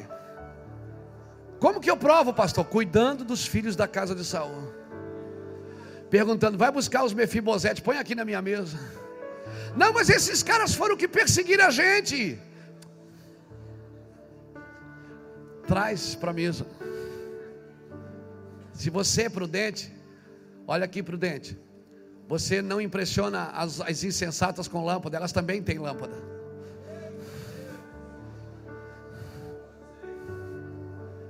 Se você se acha prudente, não adianta querer mostrar lâmpada, elas também têm. Elas não têm é o azeite. Pegou? Pegou no seu espírito isso? Pegou no seu espírito? Então não adianta querer impressioná-las com o seu ministério, elas também têm um. Elas querem alguma coisa que elas não têm, que você tem. O, o, o, negócio é que elas vão querer procurar na lâmpada. Dá o teu azeite, o azeite não vai estar na lâmpada, vai estar na vasilha. Penduradinho aqui do lado. Eu vou dizer para você: o meu azeite não está nesse púlpito, irmão. Você não me conhece como marido. Você não me conhece como pai. O meu azeite está na vasilhazinha grudadinha aqui do lado. Algumas insensatas procuram a gente achando que o meu azeite sai daqui, ó. Aqui é só a lâmpada. Aqui é só a lâmpada.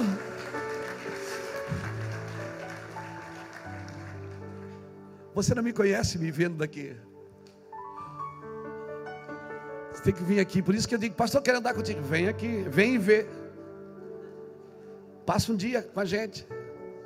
Escuta a gente. Na mesa, comendo. Espalitando dentro. Vê a gente. Conversando. Discutindo. Brigando. Se você suportar, então nós temos um relacionamento. Se você suportar, Vamos viajar junto. Uma hora dessa, sentar no mesmo vaso sanitário. Um cuida da porta, o outro senta, depois troca. Já fizemos isso lá no Peru, né? Lembra, Jordânia?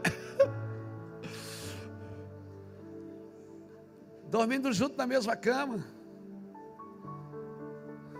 Pastor, mas o nosso relacionamento, eu quero um relacionamento ministerial. E não temos um relacionamento ministeriais, irmão. Esse não é seu lugar. Relacionamento ministerial você vai ter com quem só tem lâmpada. Nós não queremos que você veja a nossa lâmpada. A nossa lâmpada até não é tão boa assim. Olha aí, se fosse tão boa, você não estava no chão. Se a lâmpada fosse tão boa, você não estava no chão. Mas levanta a camisa assim, tem um azeitezinho penduradinho aqui do lado, numa vasilhinha de barro, feia. Ninguém vê ela, mas ela está aqui penduradinha do lado. Aleluia. Quando acabar isso aqui, nós vamos voltar para casa. E lá em casa, a gente entra no quartinho que tem lá e diz: Obrigado, Jesus. Puxa, Senhor, eu falei uma palavra hoje tão bonita. Eu nunca estudei aquilo, mas saiu tão bem da minha boca. Puxa, Jesus, obrigado. Obrigado que, puxa.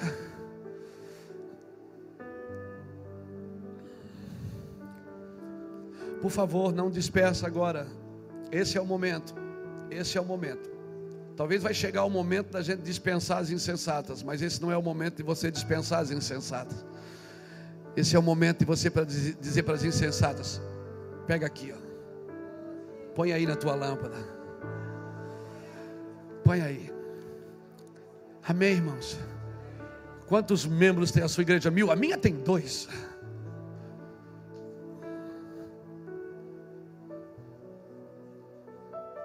Quando você for na igreja de um amigo, não conta as cadeiras dele.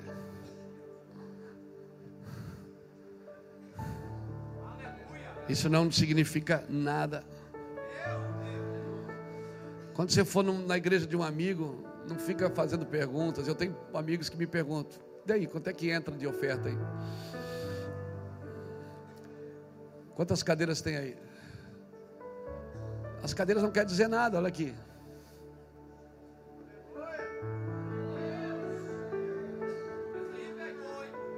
Então, irmãos, você precisa entender o tempo de sair. E elas saíram com as suas lâmpadas, mas não levaram azeite. Não adianta levar lâmpada sem azeite. E a Bíblia diz que o versículo 5, demorando o noivo. O problema é esse, é que o noivo vai demorando e a gente fica sentado esperando. Não fica fazendo o que ele nos mandou fazer. Nós temos que fazer o que o noivo nos mandou fazer. E por que, que ele demora? Ele demora porque ele está dando um tempo para ver se você acorda. Não espere o noivo sem fazer o que o noivo mandou fazer. Por que, que ele tem que gritar primeiro? Aí vem o noivo! Porque antes de buscar a sua noiva, ele vai despertá-la. Ele vai acordá-la. Ele não virá encontrá-la sem primeiro despertá-la. Só que não é ele que desperta. Ouve-se uma voz. Aí vem o noivo. Foi alguém que despertou. Essa é a voz que João Batista disse: Eu sou essa voz. Essa é a voz de Elias sobre João Batista e é a voz que está sobre os nossos dias. Então, tem algumas pessoas que Deus está levantando na nação para despertar a noiva. E desperta as duas. Só que uma está saindo para comprar o azeite. Porque já virou uma rotina comprar o azeite. Já virou uma rotina. Irmãos, eu não venho aqui um sábado por mês no café pregar para você. Eu venho aqui tentar despertar a igreja. Todo primeiro sábado do mês nós temos um encargo de Deus de despertar a noiva, despertar a igreja. O grito do noivo desperta, ele desperta prudente, desperta insensata. Aleluia. Só que o problema é que as insensatas, elas vêm sempre em cima da hora. Elas tiveram tempo para fazer a vida inteira e elas querem fazer na hora que o Senhor está chamando. Tiveram tempo para fazer a vida inteira e não fizeram o que Deus mandou fazer a vida inteira. Quando elas quiseram ir, não deu mais tempo. Por quê? Porque muitos vão perceber, irmãos, que gastaram a sua vida inteira só alisando a lâmpada, só cuidando da estrutura, trabalhando só para o ministério. O ministério você não trabalha para ele, é ele que trabalha para você. Você não pode trabalhar para uma estrutura, você não é escravo dela, a estrutura que trabalha para você. Tem muita gente que quando ouvir o grito vai perceber, é tarde demais. Eu passei a minha vida inteira fazendo coisas que Deus não me chamou para fazer, amém? E no último dia não importa como é a sua igreja. O que vai importar é se tem azeite ou se não tem azeite. Deixa eu falar uma coisa para você. Não é vergonhoso estar dormindo quando o noivo chegar. Vergonhoso é estar dormindo sem azeite. Não é vergonhoso. O vergonhoso é você acordar de lâmpada vazia. Deus está despertando a igreja, não sei se você percebe nessas, nesses dias de convenção aqui. Há um despertamento sobre a casa, amém, irmãos? E é tão tremendo que a, a, a prudente diz para a insensata: Vai aos que vendem e comprem. Vai aos que vendem e comprem. Então eu quero dizer para você: até a volta de Jesus, vai ter gente vendendo azeite, e vai ter gente comprando azeite. Isso é um espírito que nós não vamos nos libertar dele como igreja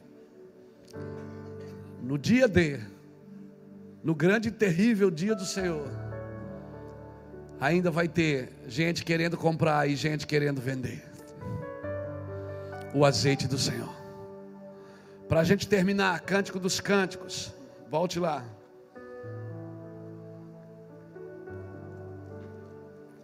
Capítulo 5.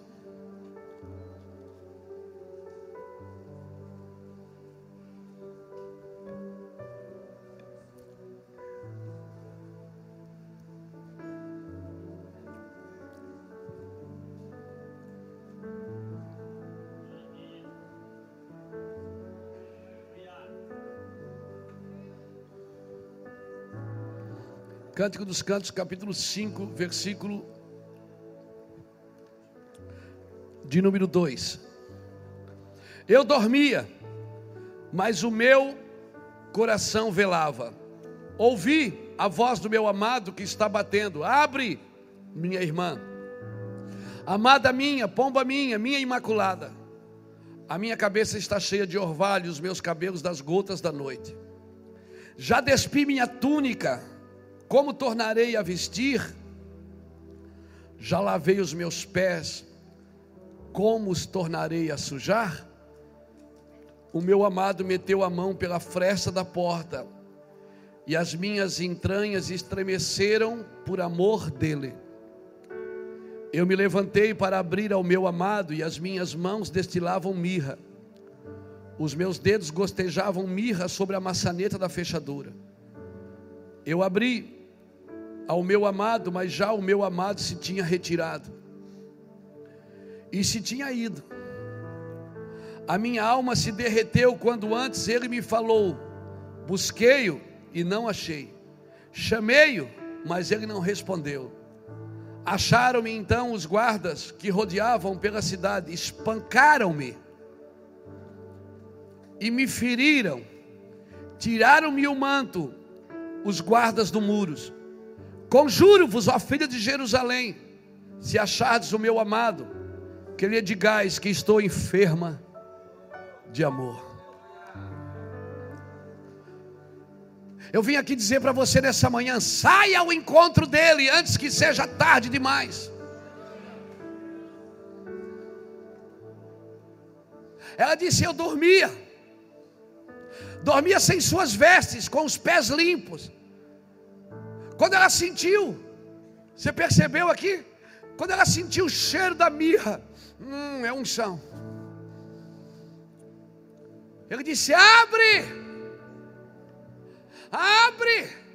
Ela disse: Como? Eu já lavei meus pés. Sabe por que ela já lavou os pés? Porque ela não faz mais nada. Quão precioso são os pés que anunciam o Evangelho da paz. Sabe por que ela está de pé limpo? Porque ela está dentro dos seus palácios. Isso aqui ele está falando para uma noiva que ele tirou do campo. Como rei, trouxe ela para dentro do palácio. Agora ele vai pedir, abra aí, amor. Vamos entrar na intimidade. Ela disse: Não, já lavei os pés e já tirei a roupa. Está sem cobertura, não tem manto, não tem nada. E o pé está limpo, não foi mais nada. Sossegada, sabe? Sabe quem me lembra disso? Esther, lembra de Esther? Mardoqueu trabalhou para introduzir ela no palácio. Ela ficou tão acomodada lá que depois ele mesmo foi para a porta do palácio trabalhar para sair de lá. E ele disse para ela: Olha, tu sabes por que, que Deus te colocou aí? Tu sabes por que, que Deus te colocou aí? Se tu não fizer nada, Deus vai dar livramento por outro lugar. Sabe para que, que Deus tinha levantado Esther como rainha? Para que naquele momento, na, naquele ambiente lá em Suzã, a rainha intercedesse. Agora ela está dentro do palácio e Mardoqueu chorando na porta, dizendo: sai. Aí você lembra que ela manda umas roupas limpas para ele? Ah, pede para ele botar essa roupa. Ele diz: Não, eu não quero entrar, eu quero que ela saia. Irmão, eu sou um pregador que eu não quero entrar nas estruturas, eu quero que eles saiam de lá. Eu sou um pregador que eu não quero entrar nas conferências, eu quero tirar você daí.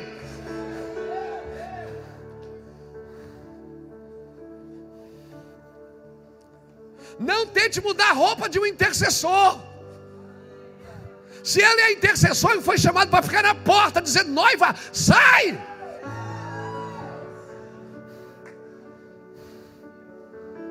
Ela diz: Não, hum, e ela fica lá dentro, ó, oh, que unção, ó, oh, hum, sinto o cheiro da mirra, mas está dentro, ela não faz nada com a unção,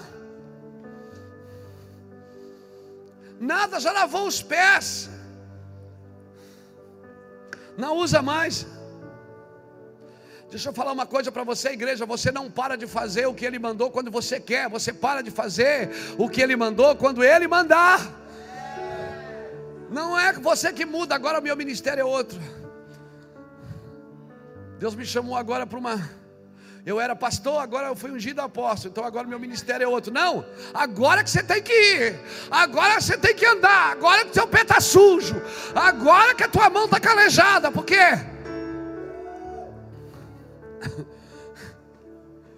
Eu, você foi promovido, você agora é apóstolo.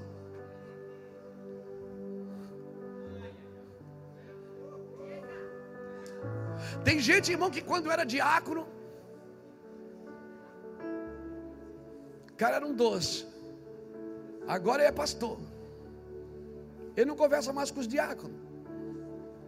Resistia ao diácono e ele fugirá de vós. Ele não conversa mais com os irmãos, porque agora ele é pastor. Só que aqueles diáconos que estavam ali, antes dele ser ungido, era amigo dele. Eram tudo amigo. Mas agora eu estou em outro nível. Deus está me exaltando. Deus não está. Irmão, quando Deus te dá um ministério, Ele não te exalta. Ele está tentando te humilhar.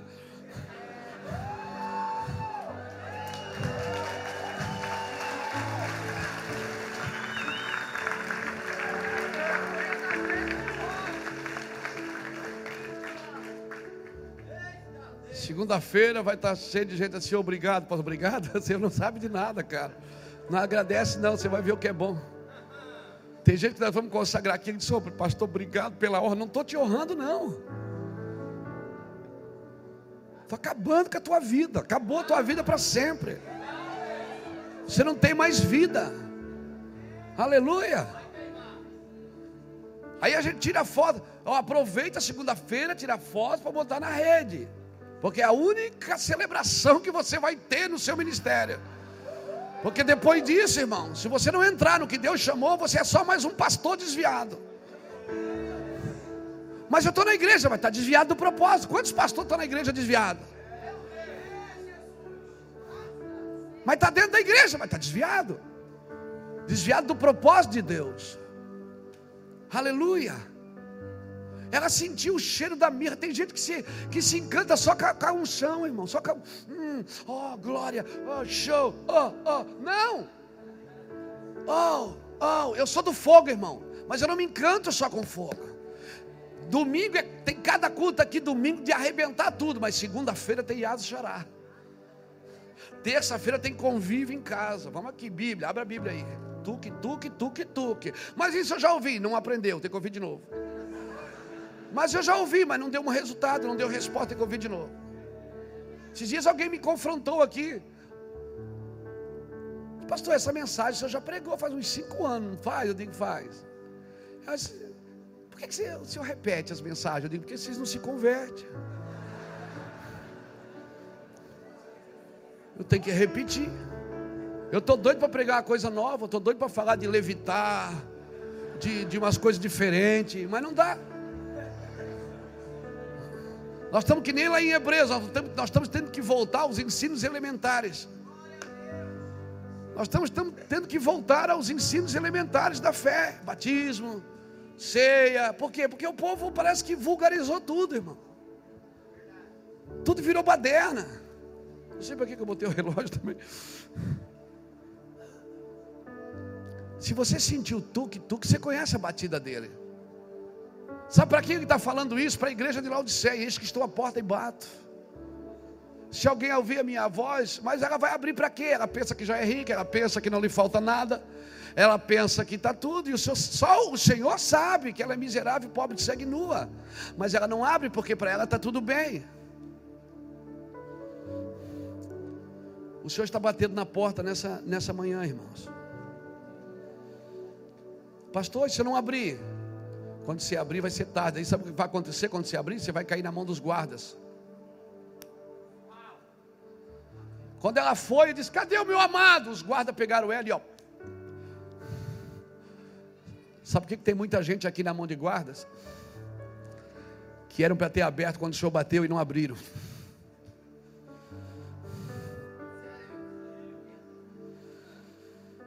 Tem muita gente sendo oprimido por instituições, por lideranças opressoras, por quê? Porque o Senhor mandou você abrir e você não abriu. E o Senhor sabe que você está doente de amor. A sua doença é de amor. A sua doença é de amor. Tem muita gente, irmão, que está sofrendo na mão da denominação, está sofrendo na mão da instituição, está sofrendo na mão porque está preso a um salário está preso a um carro para andar, está preso a um culto que lhe deram. Você está doente de amor.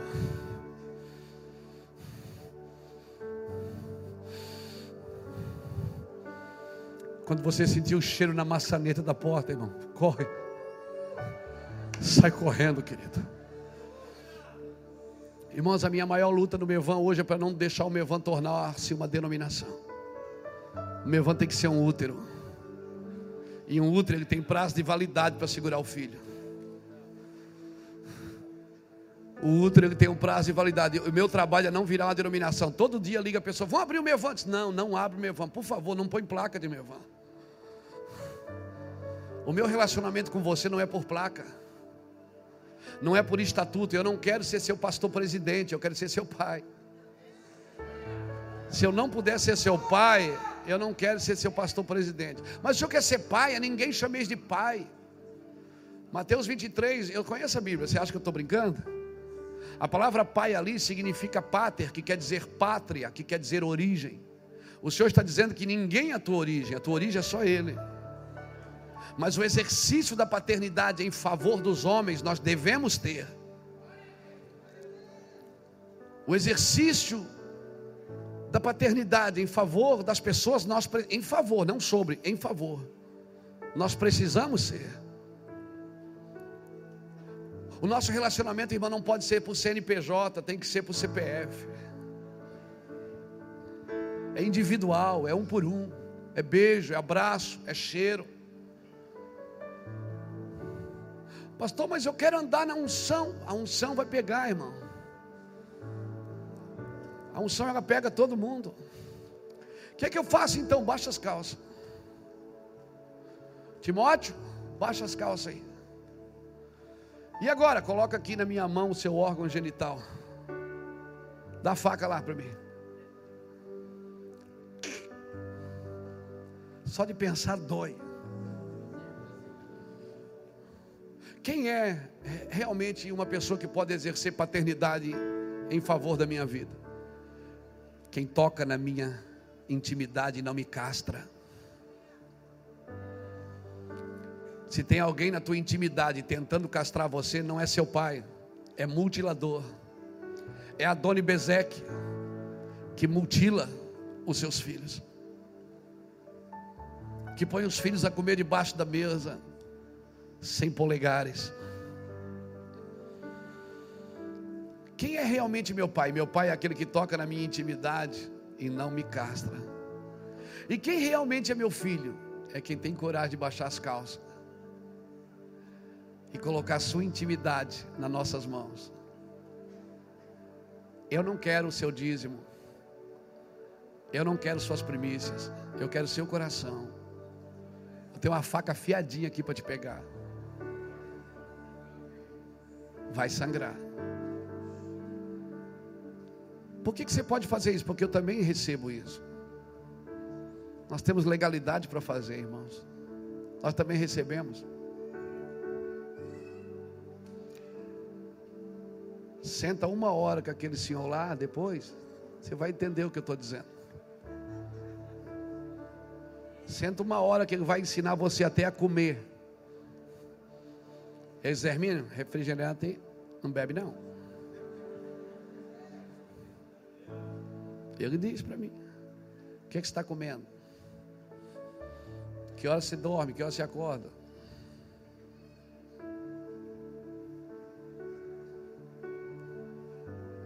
Eu tenho autoridade, irmão, para exercer paternidade. Eu tenho. Eu não gostaria, eu gostaria de ficar só aqui com a minha igreja. Eu acho que é minha, né? Eu gostaria de ficar só aqui com a minha igreja, com três cultos domingo. Ei, Juca, seria tão bom nós só aqui em casa, né? É tão legal só aqui domingo, tem três cultos, tem gente de manhã, de tarde, de noite. Depois a gente sai. É tão gostoso ficar aqui. De vez em quando um irmão liga: Ô pastor, fiz uns bolinhos de banana, não quer vir aqui? Opa, bolinho de banana, é. Pastor, torta de bolacha. Tem uma irmã que faz uma torta de bolacha aqui, irmão, que Salomão era um coitado, ele nunca comeu aquilo na vida. Então, assim, aqui tudo bem, os irmãos compram uma camisa, toda semana a gente ganha uma camisa. Sap, todo, ó, viu? Você está olhando meu sapato. A semana inteira você me viu com som, né? A vida é simples, irmãos. Para nós seria muito bom ficar só aqui. Irmão, aqui a igreja sede está uma benção, está bombando. Mas não dá. Acaba a conferência, na quarta-feira a gente tem que ir para a África. Porque o meu pé está sujo, eu não consigo lavar o pé. Cada vez que eu vou botar na bacia para lavar, ele não lava ainda não. Não dá, irmãos, não dá para parar. A gente quer se incomodar. Nós fomos talhados para se incomodar. Eu não sei, Deus é uma, Deus é esse Deus maravilhoso. Ele, ele, eu não sei, eu não sei se o sofrimento fica tão gostoso. Tem uma hora que fica tão gostoso o sofrimento, irmão, que a gente até hora para sofrer. É verdade, estou falando sério. Tem hora que a gente diz assim, Senhor, se o Senhor quiser, eu sofro. E o Senhor diz, não, essa semana está legal. Semana que vem, vamos deixar para semana que vem. Ele vai dando em doses homeopáticas. E aí, a igreja faz campanha para parar de sofrer. Para de sofrer. É, não vai entender o que eu estou falando nunca. Nunca, irmãos. Irmãos, hoje, se a gente parasse ficar só aqui na igreja sede, a gente estava muito bem. Mas é o encargo, eu sei que você também é o mesmo. Quantos pastores aqui têm sido visitados por outros pastores? Irmão, você aqui é resposta de oração. Você que veio de outros estados, de outros países. Nós cansamos de ver nas nossas orações de vigília, nós víamos pessoas chegando de helicóptero, de avião, pessoas pulando de paraquedas, caindo nesse pasto aqui do lado. Nós víamos barraca de camping ao redor da igreja. Eu tinha visões abertas. Quantas vezes eu cheguei na igreja e vi visões abertas de pessoas chegando do mundo inteiro aqui. Então vocês são é uma visão de Deus que está se cumprindo agora. O que, que nós vamos fazer? Nós vamos ficar aqui toda semana, todo mês. E ele batendo na porta e dizendo: noiva minha, pomba minha, sai daí. Você diz: não, já lavei o pé, vou lá no café. Eu vou lá no café, porque ai, quando eu saio de lá, ó, ai, a palavra assim, ó, ela me limpa. Irmão, a coisa mais terrível que tem para um pregador é quando alguém diz: ai, pastor, que palavra. Ai, essa palavra me deixou em paz. Eu não vim aqui para te deixar em paz. O meu trabalho aqui é que você não consiga nem almoçar hoje. Que você, quando estiver sentado na mesa, você pense nas crianças que o Felipe falou. Que você pense nas crianças que o Denis falou. Que quando você ligar o teu ar-condicionado no quente, no inverno e no frio, no verão, você lembre da Romênia. Que quando você estiver num restaurante pagando uma conta, quanto que foi? 600 reais. Só? Marcou aquilo também? Você lembre, pastor, mas eu não tenho culpa. Não, eu não, tô, eu não quero te colocar culpa. a minha pregação não é para te culpar, é para te responsabilizar. A minha culpa ele já levou na cruz, eu não tenho culpa. Mas a responsabilidade é minha. Eu não acredito, irmãos, no ministério que o cara dá mil reais num tênis e não investe dez reais na missão. Eu não acredito. Eu não acredito no seu chamado se você dá mil reais num tênis e não dá dez reais por mês para manter um missionário para manter uma porta aberta. Eu acredito nesse ministério, jardim fechado, fonte selada, manancial recluso. Se você não abrir a porta agora, você vai cair na mão dos guardas e eles vão tirar seu manto. Guardas vão tirar seu manto e vão colocar o manto deles sobre você. Te peguei. Não caia na mão dos guardas. Não caia. Paulo, ele deixou bem claro isso para mim em Filipenses capítulo 3. Paulo disse: Acautelai-vos dos cães, acautelai-vos dos falsos obreiros e da falsa circuncisão. Paulo disse. Efésios, é, é Filipenses capítulo 3, ele diz isso. E ele diz assim ainda, antes de falar isso, ele diz: Irmãos, eu estou pregando para vocês a mesma coisa. Eu não, me, eu, não me, eu não me preocupo se você diz, ah, essa mensagem eu já ouvi. Eu não tenho problema com isso. Na maioria das vezes eu não sei nem o que é que você veio fazer aqui. Eu todo primeiro sábado eu prego a mesma coisa. E todo mundo diz que palavra, é a mesma coisa. Pode, pode revirar aí os seus anotações. Eu já falei isso no mês passado. Pode revirar, você certamente tem um DVD com isso que eu estou falando hoje porque só tem uma mensagem no meu coração. Eu não leio a Bíblia para Deus me dar uma mensagem, a mensagem está em mim. Eu leio a Bíblia para Deus me dar textos que condizem com aquilo que Ele disse no meu coração. Nós não vamos para a Bíblia atrás de uma mensagem, nós vamos para a Bíblia atrás de uma confirmação de que é Deus mesmo que está falando. Aleluia. Quando eu vou ler a Bíblia, eu vou ler para Deus confirmar, é, é, é Deus mesmo. Ele que está dizendo isso. Então, queridos, por favor, não caia na mão dos obreiros da iniquidade que devoram o meu povo como se devora pão, diz Salmo 14, versículo 4.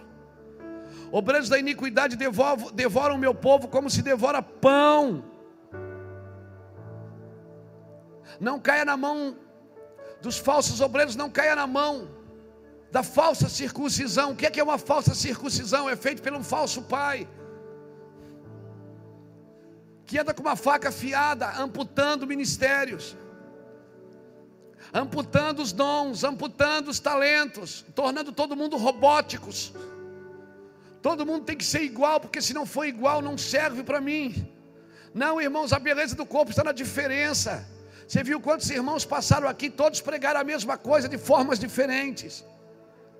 E essa é a beleza do corpo. Nós não nascemos para ser igual, a beleza do corpo está nas diferenças. Aleluia! Não caia na mão dos falsos obreiros. Pastor, como é que eu faço para não cair? Só tem um jeito.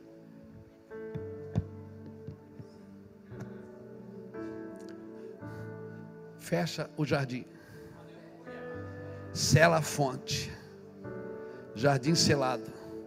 Fonte selada, jardim recluso. És tu, amada minha. O Senhor está chamando a gente de minha igreja ainda, irmãos.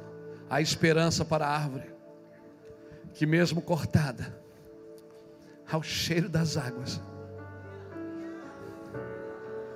a esperança, irmãos. Eu não sei quanto a você, eu sei que nós vamos viver justiça e juízo nos próximos dias. Justiça para quem está praticando justiça e juízo para quem não quer justiça. Olhe para mim. Quando Deus mandou Moisés falar com Faraó, ele disse: Moisés, vai a Faraó, porque o clamor do meu povo subiu até a mim. Diga para Faraó: deixa meu povo vir para que me sirva. Deixa meu povo vir. Quando Moisés está saindo, ele diz assim: porque eu endurecerei o coração de Faraó para que não deixe meu povo sair. Deus diz: Moisés, vai, porque o clamor do povo subiu a mim.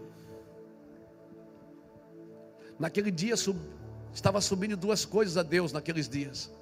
Estava subindo o clamor do povo, o clamor de um povo e a maldição de outro. Então Deus mandou Moisés para ir praticar justiça.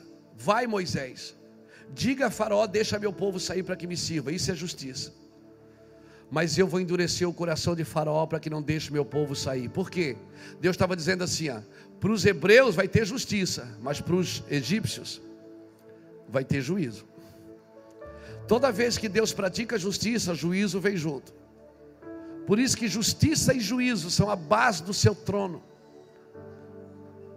Então, se você praticar justiça aqui agora, se você começar como igreja, estabelecer um nível de justiça, levantar o nível, Amém, irmãos? Se a gente levantar o nível como igreja, irmão, o juízo vai ser inevitável, mas vai vir. Vai vir. Agora eu escolho em que lugar que eu vou andar. Eu vou andar na justiça ou eu vou pisar no juízo? Eu piso no juízo ou eu piso na justiça? Porque sempre que Deus vai praticar justiça, o juízo vem junto. Justiça e juízo. Retidão e justiça, retidão e juízo são a base do seu trono. Deus quer salvar um povo aqui. Tem um povo no Brasil que está clamando.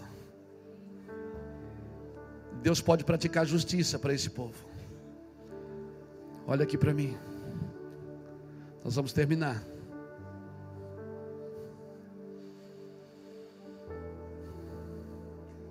Você pega essa mensagem no seu coração. Você recebe ela no seu espírito. Você vai servir a sua cidade e aumentar o nível. Você vai entrar em lugares que você nunca entrou no coração de Deus, irmão. Eu não sei quanto a você, mas eu, eu estou disposto. Eu quero largar algumas coisas. Eu estou, eu estou no melhor momento do ministério. Os pastores, nossos pastores sabem disso. Nós estamos vivendo o nosso melhor momento. Mas é no melhor momento que Deus diz para gente. É no melhor momento que Ele diz: Voltem lá e ensine o povo a mensagem completa. Ensina ao povo a mensagem completa. Quem quiser se alistar com a gente no exército de oração, deixa o seu nome, o seu e-mail, o seu telefone e o seu CPF num papel lá atrás. CPF? É, né? Vamos usar sua, o seu número de CPF. Se você estiver amarrando muito, a gente vai usar o seu dinheiro. Não, estou brincando. E nós vamos fazer um grande exército de oração. 24 horas. A cada semana mudando o horário. Você começa a orar das duas às três da tarde, às quatro da tarde, depois na semana seguinte das quatro às seis, depois das seis às oito e vai embora, até dar 24 horas. Amém, irmãos? Eu quero comissionar isso com você. Depois entrega aqui para nossa direção esses papéis. Mas agora, agora, agora, nesse momento, é muito importante que você esteja comigo nessa, nessa, nesse entendimento, irmãos. É, essa mensagem, a, a gente tem mais para chorar do que para se alegrar, né? Mas eu sinto assim graça, eu sinto graça. Meus olhos choram, mas o meu coração está regozijante. Eu sei que Deus está fazendo algo diferente na nossa nação.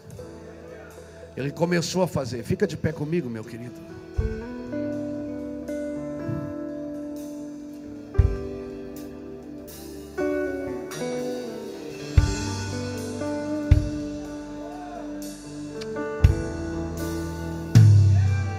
Tu és santo, santo. Baixa um pouco o microfone dele aqui no retorno. Muito alto.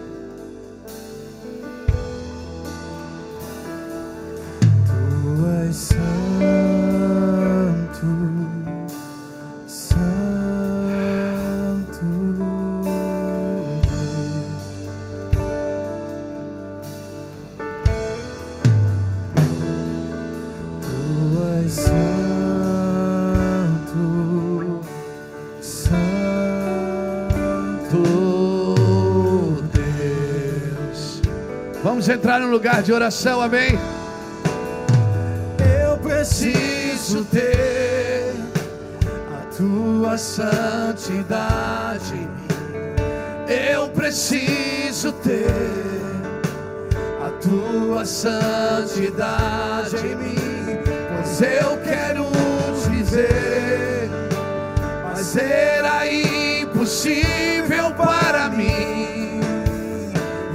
face do meu Deus sem a tua santidade.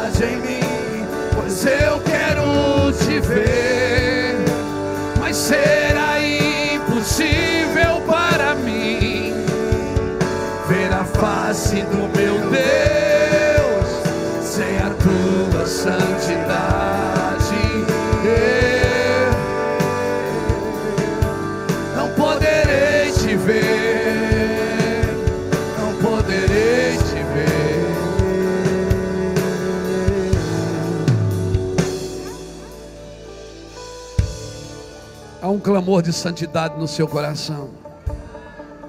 Eu sei que alguns de nós estamos doentes de amor. Amém, irmãos? Olha aqui para mim, por favor. Eu, eu gosto de mexer com você. Jesus, quando queria ensinar alguma coisa para a gente, ele sempre perguntava: O que, é que você acha disso? O que, é que você acha? Quem diz que eu sou? Quantos pães tendes? Ele fazia perguntas para aguçar as respostas. Deixa eu perguntar uma coisa para você, com sinceridade. Se você pudesse fazer alguma coisa diferente, você faria ou não faria? Se você pudesse parar agora, voltar em alguns lugares e começar tudo de novo, de uma forma prudente e correta, você faria ou não faria? Fala a verdade. Então, sabe o que é isso? Você está doente de amor. E a gente pode mudar isso, irmãos. Aleluia. Eu quero dizer para você que é possível, a igreja que você sonha existe. Eu quero dizer para você, irmãos, que o nível de unção e de graça e de glória que nós sonhamos existe. Eu sonho com uma igreja sadia. Eu não estou falando de Mevan, eu estou falando de uma igreja. O Mevan é só uma plataforma de trabalho. A igreja que nós sonhamos, a igreja da comunhão, a igreja que tem tudo em comum, Aquela igreja ali que a sombra de homens curavam, ela existe, irmãos. Foi assim que ela começou. Ela começou nesse ambiente, irmãos. Que as pessoas amavam ela, mas tinham medo de chegar perto dela. Eles tinham medo de chegar perto dela. Porque eles eram fulminados pela glória de Deus.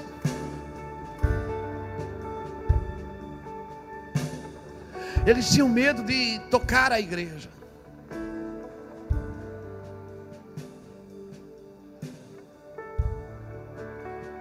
Eu, eu, vou dizer uma coisa para você: as pessoas não morriam quando roubavam a igreja, elas morriam quando davam ofertas para a igreja. Pensa no paradoxo que é isso, meu irmão. Não, a pessoa não morreu porque tocou no dinheiro do Senhor, ela morreu porque ela dava uma oferta com o coração, com a intenção errada. Eu quero dizer para você, santidade, irmãos. Nós podemos melhorar. Nós podemos melhorar, meu irmão. Então, a minha oração nessa manhã para você. Eu sou o primeiro que precisa melhorar. Eu preciso melhorar muito. Eu sou um homem muito cheio de manias. Mas hoje eu queria que você analisasse você mesmo que você fechasse seus olhos, talvez. Eu até combinei com o Bruno, eu disse: Bruno, o culto hoje não é eufórico. O culto hoje eu sinto que Deus vai jogar a gente para baixo, para o porão. Como o, o Vitor pregou aqui, se a gente quer conquistar Jerusalém, tem que ser como Davi, nós temos que entrar de gatinho, por baixo. Se a gente quer conquistar Jerusalém, tem que entrar por baixo. Então eu queria que você se autoanalisasse e pensasse comigo, Senhor, eu estou fazendo a coisa certa.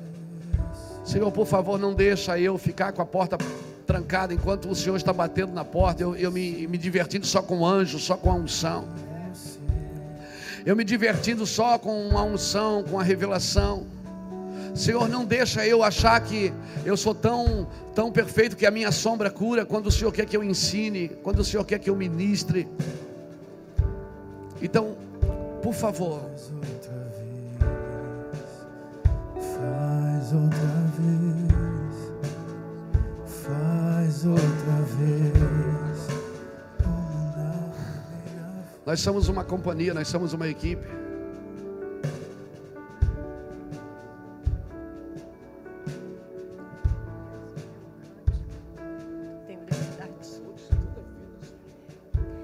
Birincis la Rahmani Cerai Sendir klai dobre majni çan Deykal dire seni bayram lici şani Kenani dorayni sayni. Clara Raini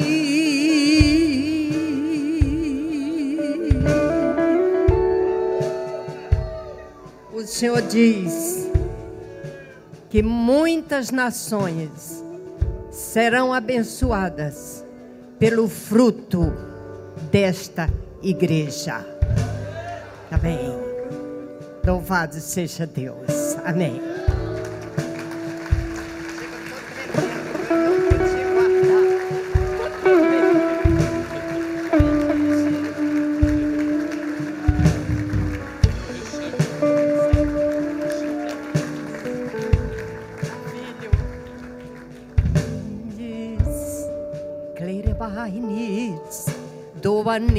daimi kent. Sen de birai der bi einen chi Sandre kleine Mann Dora in die Rei Rei Ran Hey Dari Achant Durian Niritz Blai Rai Rai Rai Rai Rai Derramo sobre ti a unção dobrada. Rebaine. Tu verás as nações e biharanekilira sai e estarás pregando em todas as partes do mundo. Abençoa agora os teus pés. Toda dor, todo mal será retirado para sempre e a unção desce sobre ti neste dia. Aleluia!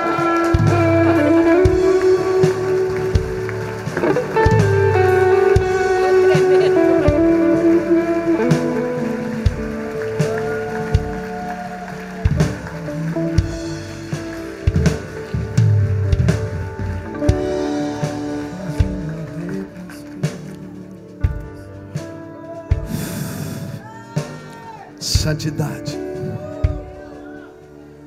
Esse é um tempo de santidade. Volte aos padrões da Bíblia.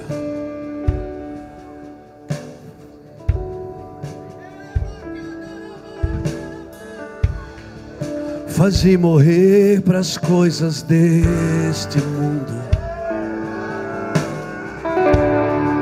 Faz-me esquecer das coisas que me afastam de você.